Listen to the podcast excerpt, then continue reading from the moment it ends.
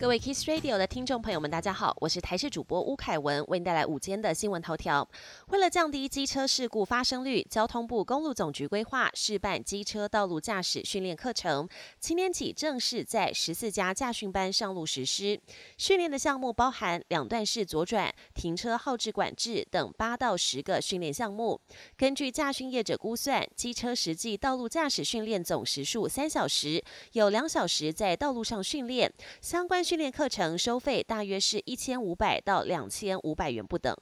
配合环保署限速政策，落实源头减量，新北市环保局表示，五月一号起，辖内饮料店将不得提供塑胶一次用饮料杯。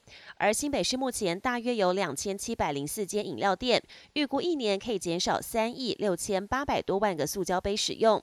业者如果违反规定，将依废弃物清理法，最高可以开罚六千元罚款。二零二三竞技叠杯世界锦标赛日前在新加坡登场，我国有三十名选手前往参赛，这次实力大爆发，中华代表队勇夺二十四金、二十八银、二十铜的好成绩，更刷新了四项世界纪录。国际焦点。法国总统马克宏出访中国后，谈到欧洲不应卷入台海危机，试图将欧洲和美国脱钩。这段言论引发各界抨击。如今更有跨国议员联署，强调马克宏不代表欧洲。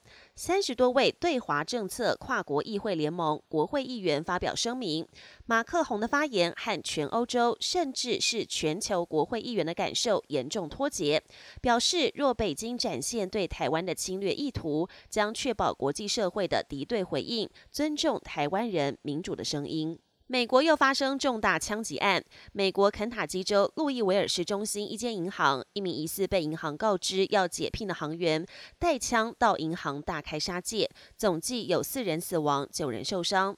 枪手最后遭到警方开枪击毙。今年以来，全美已经发生一百四十六起大规模枪击案。总统拜登也再度呼吁国会尽速通过法案管制枪支。根据瑞士空气监测网站统计，泰国清迈以及越南河内最近跃升为全球空气品质最糟的城市之一，空气品质指数高达世卫标准上限的近二十倍。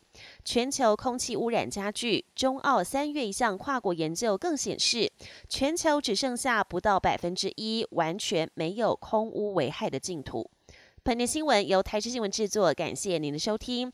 更多内容请锁定台视各节新闻与台视新闻 YouTube 频道。